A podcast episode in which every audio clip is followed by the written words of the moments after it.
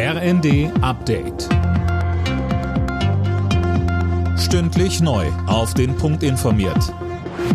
Ich bin Daniel Stuckenberg. Guten Abend. Eine Woche nach der Razzia bei Reichsbürgern sind sich die meisten Bundestagsfraktionen einig, die Szene darf nicht länger verharmlost werden.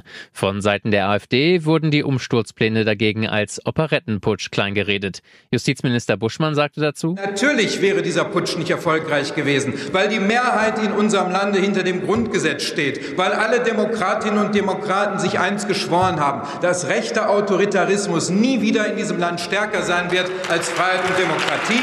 Das hat der Generalbundesanwalt gezeigt. Und wer sich darüber lustig macht, sollte sich ganz andere Fragen stellen. Herzlichen Dank. Gestrichene Flüge in München und Frankfurt, Glätteunfälle auf den Straßen. Das Winterwetter hat vor allem den südlichen Teil Deutschlands fest im Griff. Der Deutsche Wetterdienst hat für den Bereich zwischen Schwarzwald und Niederbayern zudem eine Unwetterwarnung herausgegeben. Deutschlands Luftwaffe bekommt 35 topmoderne Kampfflugzeuge. Die Haushälter im Bundestag haben grünes Licht gegeben für den Kauf von F-35 Kampfjets aus den USA. Kostenpunkt 10 Milliarden Euro. Dazu kommen nochmal mehr als 100.000 neue Sturmgewehre und neue Funktechnik. Das Geld stammt aus dem 100 Milliarden Sondervermögen. Der Generalinspekteur der Bundeswehr Eberhard Zorn. Für mich war das jetzt der Startpunkt letzten Endes für die Umsetzung unserer Projekte aus dem Sondervermögen. Das heißt, wir werden in den nächsten Jahren noch eine Vielzahl von sogenannten 25 Millionen Vorlagen an das Parlament vorlegen.